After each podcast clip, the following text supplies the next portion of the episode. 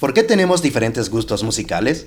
Después de hacer una pequeña teoría, he llegado a la conclusión que todo depende de la frecuencia con la que hemos sido creados, ya que todo en el universo tiene movimiento.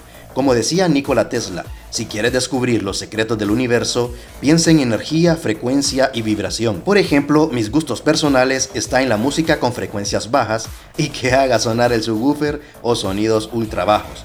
Los géneros musicales que se adaptan a ellos son el reggaeton, el dancehall, hip hop, Daft Punk, etc. Esta frecuencia bajas favorece el aprendizaje y ayuda a la resolución de problemas complejos. Por otra parte, hay personas que gustan de frecuencias medias, como la música pop, románticas, baladas, y este tipo de personas no gustan de escuchar las frecuencias bajas.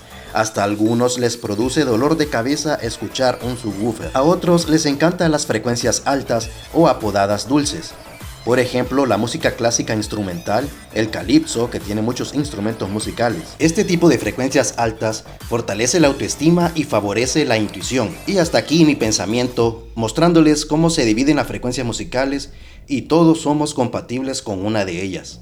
Están las graves, medias y agudas. ¿Cuál es tu género musical favorito? Déjalo en los comentarios.